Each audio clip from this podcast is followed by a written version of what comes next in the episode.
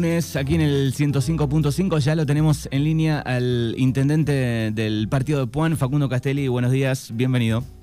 Buen día, Manu, a vos y a toda la audiencia. Muchas gracias. Bueno, lo tenemos al intendente para charlar un par de, cuestiones que se vienen charlando en, los últimos días. Pasaron eh, todos los concejales, casi todos eh, de, cada partido, eh, la, semana pasada y la anterior. Bueno, y uno de los temas de, debate aquí en, la radio fue el, presupuesto, ¿no? Que fue aprobado, pero tuvo algunos votos en, contra y, y, se obtuvo el, el concejal Diego Reyes, donde, bueno, este estuvo aquí en los estudios este, charlando con nosotros y hablaba un poco bueno, de algún pedido de informe, hablando del, fondo escolar o del presupuesto, de, esa plata que solo un porcentaje se había este, ejecutado. Después estuvo Franco Interesano también bueno, contando un poco este, la, cuestión. Este, ¿Cuál es el, análisis que haces de, ese debate de ese día? La verdad que, a ver, nosotros el cierre de ejercicio, como todos los años, lo llevamos al Consejo Deliberante y luego aparecen estos matices que son más políticos que, técnicos, creo yo, desde mi punto de vista, porque nosotros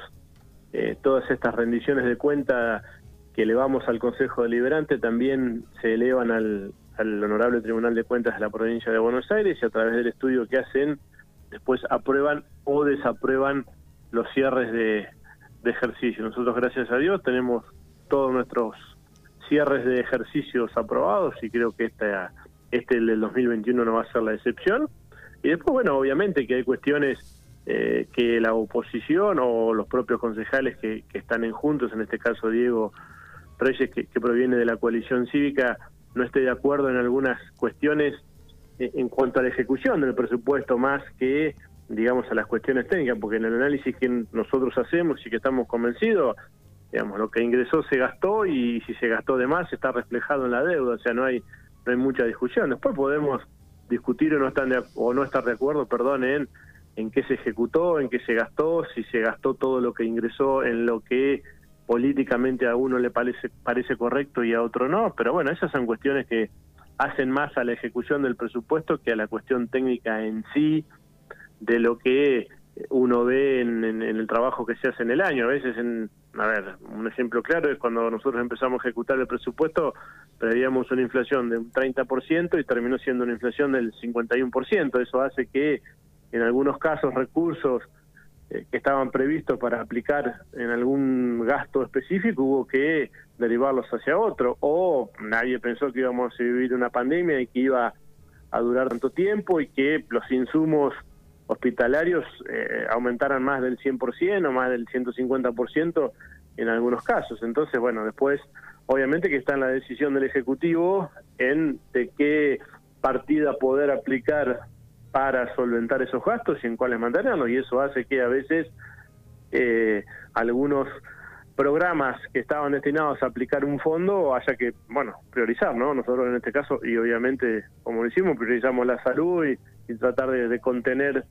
este flagelo que nos afectó durante el año pasado y por ahí obviamente hubo que, como dije anteriormente, priorizar algún algún gasto, pero no es más que una decisión política. Nosotros lo que estamos tranquilos es que, digamos, se aplicó todo el dinero que ingresó y como te decía, si no queda reflejado en deuda y si hay algún saldo bancario que queda a fin de año, se traslada al, al ejercicio siguiente. muy bien. Eh, ¿Qué sucede con el, dinero para el, asfalto? ¿no? Uno de los reclamos seguramente eh, que escuchás todo el tiempo de, las rutas del partido y sobre todo este, de Darregueira. Sí, la verdad que bueno, obviamente coincido con vos que es el gran reclamo que hoy tenemos sobre todo en la localidad de Darregueira. Mira, la semana pasada se aprobó por el Consejo Deliberante eh, ya el convenio que firmamos con la provincia del Fondo de Infraestructura Municipal de más de 73 millones de pesos que va en su totalidad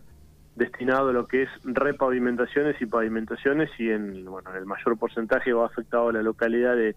La Reguera que son creo algo de 20.000 metros cuadrados que vamos a repavimentar. Sumada a las cuatro cuadras que debe estar llegando si no es esta semana va a ser la próxima carretera 2000 a finalizar el trabajo que, que había quedado pendiente que son cuatro cuadras más en la localidad yo creo que con eso se va a acomodar bastante lo que es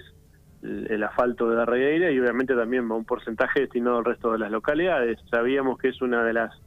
sabemos que es una de las grandes necesidades y por eso decidimos este fondo de infraestructura municipal que, como te dije, es del año 2022 y, y se empieza a aplicar, si Dios quiere, en los próximos días, ni bien recibamos el anticipo, la idea es ya destinarlo en su totalidad el porcentaje correspondiente a Regueira para que empiece con, con la repavimentación de las calles más complicadas de la localidad. ¿Cuál es la, la, situación actual con este el hospital de Regueira hoy? Hace un par de semanas estuvo eh, Toti Menéndez, donde bueno, este sigue hablando de, de, que piden un dinero, de que no pagan, de que está en juicio, sigue siendo la misma situación de, siempre. nosotros tenemos clara la situación con, con, la comisión del hospital. Nosotros en su momento firmamos un comodato que fue avalado por unanimidad por el Consejo Deliberante eh, por 10 años. A partir de ahí empezamos a trabajar en lo que fue la municipalización de la habilitación. Fue declarado Hospital Municipal La Regueira en el año 2018, se incorporaron las camas a la coparticipación. Eh, luego los empleados pasaron en su totalidad a ser empleados del ente descentralizado de salud, obviamente porque teníamos una cuestión irregular en lo que era la contratación o tercerización de ese servicio y a partir de ahí lo que nosotros establecimos fue un monto en concepto hoy de subsidio que le damos a la comisión de un millón y medio de pesos mensual, que es lo que en realidad nos parece que eh, eso, no sé si vale, pero bueno, eh, ellos lo, lo, necesitan para que funcione el geriátrico y accedimos a eso, pero lo que hay que lo que no hay que perder de vista es que nosotros nos hicimos cargo de un hospital que cerraba por ser deficitario. Después salió esta cuestión de que de no sé qué cantidad de años atrás ellos estiman que la coparticipación que le correspondía no se le daba a la comisión del hospital. Nosotros entendemos que esa era o es o era un dinero que viene para la salud de Regueira, entonces hemos gastado mucho más de lo que se giraba por esa cama de la coparticipación y quisieron, creo, judicializar eso. Pero esa es una cuestión que ellos han tomado como bandera para, para reclamar algo que desde mi punto de vista no, no es válido porque el dinero que ingresó se gastó en, en salud y eso cualquier juez o auditor que, digamos, indique o quiera investigar, no va a haber ningún problema y se le va a demostrar. Después están estas, digamos, estas declaraciones que, aparecen y que en realidad no hacen más que perjudicar a toda la relación que tenemos, porque la verdad que después todo el personal está trabajando muy bien, los médicos se están atendiendo, obviamente con defectos, eh, con también con virtudes y con errores, de a poco se va tratando de prestar cada vez un servicio más eficiente, pero creo que que ese fue el objetivo desde un primer momento y hoy se está cumpliendo. Eh, el otro día en Darguera Noticias, digo, el, concejal del Frente de Todos, Emiliano Stalder, bueno, habló de, una deuda flotante, eh, de, intereses que se van a pagar, no sé si, si escuchaste. Sí, sí, sí, escuché algo, algo de la nota, a ver, por lo menos la que yo había escuchado en su momento era primero un, digamos, una crítica por la deuda que tenía el municipio en su ejecución o cierre del 2021. La verdad que no alcanza al 20% de lo que es la, la totalidad de los eh, ingresos que tiene el municipio, que tuvo el municipio por el año 2021, así que es un número razonable y que se viene manteniendo durante los últimos años en, en los cierres municipales, así que eso la verdad que, me tiene sin cuidado, porque a ver, nosotros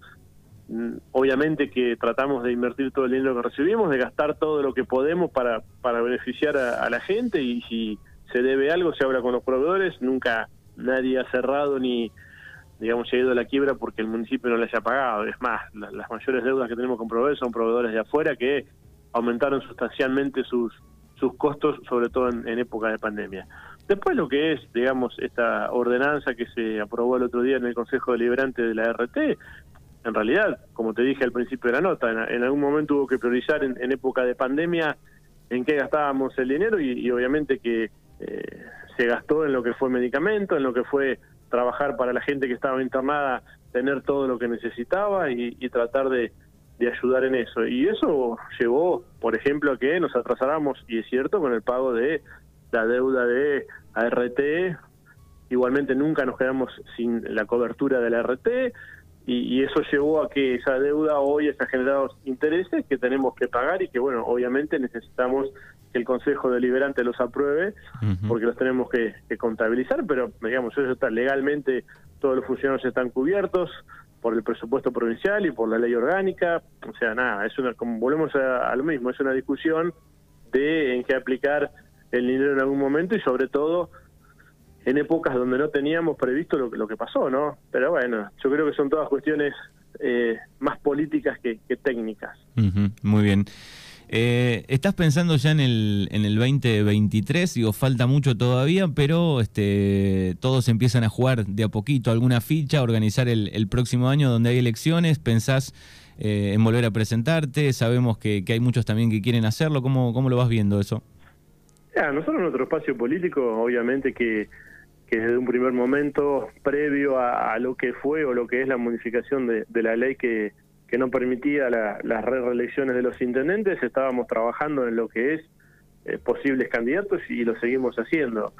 La verdad que somos un grupo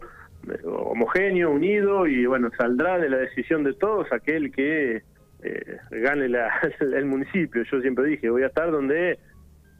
todo el equipo político considere que, tengo que estar para, para acompañar este proceso. Puede ser que sea acompañando al que sea candidato, siendo candidato o no siendo candidato, yéndome a mi casa, digo eso, como si hubo falta mucho y lo vamos a definir más adelante. Sí lo que tenemos claro, todo el equipo que estamos trabajando es que vamos a llevarle que nos asegure eh, mantener el, municipio porque creemos que, que lo merecemos, porque venimos haciendo muchas cosas, con muchos aciertos y con muchos errores también, pero bueno, la verdad que la gente nos viene acompañando en los últimos años y, y creemos que esta no va a ser la excepción. Así que obviamente que no nos, nos desvela perdón, el 2023, pero sí eh, estamos obviamente atentos a, lo que pase y trabajaremos para presentar el mejor candidato el año que viene. Eh, ¿Cómo ves el, radicalismo? Digo, este Gustavo Pose dijo hace unas horas queremos un radicalismo protagonista. Digo, vienen eh, muchas veces en los últimos años peleando un poco con dentro de la coalición Juntos o Juntos por el Cambio, digo, ¿no? Este, lugares, digo, ¿cómo, cómo está la situación hoy en día? Lo veo muy bien el radicalismo, creo que está unido, está fortalecido, obviamente, con, con sus líneas internas, pero todo con el mismo horizonte que es poner candidatos a presidente en el 2023 y a gobernadores en la provincia de Buenos Aires. Yo creo que es la oportunidad del radicalismo, porque bueno, hoy estamos en un pie de igualdad con, todos nuestros socios de, Juntos por el Cambio y, y tenemos nombres, digo, tenemos nombres como Manes a nivel nacional, como Lustó para pelear la capital federal, como Tetaz o como el mismo Pose para pelear la provincia de Buenos Aires. Eh, yo creo que, y en distintas provincias también tenemos nombres como de Loredo en Córdoba, Puyaro en Santa Fe. Bueno, creo que hoy el radicalismo, Gerardo Morales, obviamente, que es, es presidenciable también eh, Cornejo en Mendoza. Bueno, creo que la verdad estamos en un momento de radicalismo muy fortalecido, pero bueno, siempre dentro de Juntos. Yo creo que esto, para poder volver a ganar la provincia y la nación en el 2023, tiene que ser una gran interna dentro de Juntos y bueno, obviamente la gente decidirá quién tiene que ser el candidato y después acompañarlo. Creo que el radicalismo está en condiciones de poner candidatos en todas en todos los niveles, digamos, y pelear por tener eh, o un presidente radical o un gobernador y bueno, y obviamente mantener y aumentar la cantidad de intendentes radicales que tenemos en todo el país, ¿no? O sea, la, vía más posible es una interna dentro juntos para, para definir esto. Sí, yo creo que la herramienta de la PASO es lo, más lógico desde mi punto de vista y lo que nos puede fortalecer aún más, ¿no? Porque creo que estuvo demostrado el año pasado cuando fue a la paso por, por la diputación entre Santilli y Manes, yo creo que el radicalismo, más allá de haber perdido, salió fortalecido y hoy Manes es, un candidato presidencial. Y yo creo que, que un paso entre el, PRO y el radicalismo eh, nos fortalece, no nos debilita, y creo que es el camino para, para dirimir las distintas candidaturas, ¿no? Porque, bueno, el PRO también se ve que tiene aspiraciones la reta, Patricia Burley, bueno, ellos decidirán quién será su candidato, hasta el propio Macri, uno ve hoy que tiene otra postura, y nosotros desde el radicalismo, como te digo, tenemos nombres como Mane, como Morales, eh, como Lustó, bueno, como Tetaz, bueno, varios nombres que pueden llegar a, ser candidatos a presidentes, a jefe de gobierno y, a, gobernadores en la provincia de Buenos Aires. Bueno, Cornejo, digo, Morales le han marcado un poco la, algunas cosas a Macri en el último tiempo, ¿no? De, bueno, nosotros vamos, pero hasta ahí nomás, eh, en el momento en que se hablaba de que eh, Esper podía sumarse o, o Milei, ¿no? Sí, sí, yo creo que el radicalismo tiene su límite con, con, digamos, con, con, esas fuerzas políticas y como decís vos, lo, así lo ha establecido, lo ha hecho saber el propio Morales y, Cornejo. Obviamente yo coincido con ellos que también hubo alguna declaración desacertada de Macri sobre el radicalismo, eh, pero bueno, yo creo hoy, estoy convencido que el radicalismo está mucho más organizado y con los objetivos más claros que, el PRO. Yo creo que el PRO hoy tiene una gran interna a nivel nacional, provincial, digamos, esto entre los halcones y las palomas se visibiliza mucho y, uno ve que hay gente del PRO que apuesta por una línea más dura, como puede ser Burlich o el propio Macri, y otro una línea más de diálogo como, como Larreta, como Santilli, aparece ahora Ritondo como posible candidato a gobernador también, aparte de Santilli, el propio Grindetti de Lanús lanzándose, bueno, creo que lo mejor que nos puede pasar es que el PRO se ordene internamente, que decida sus candidatos y que luego vayamos a, a un paso con el radicalismo para, para dirimir las candidaturas del año que viene. Bueno, Intendente, muchas gracias eh, por estos minutos. No, por favor, gracias a vos. Un gran abrazo a vos y a toda la audiencia. Hasta luego.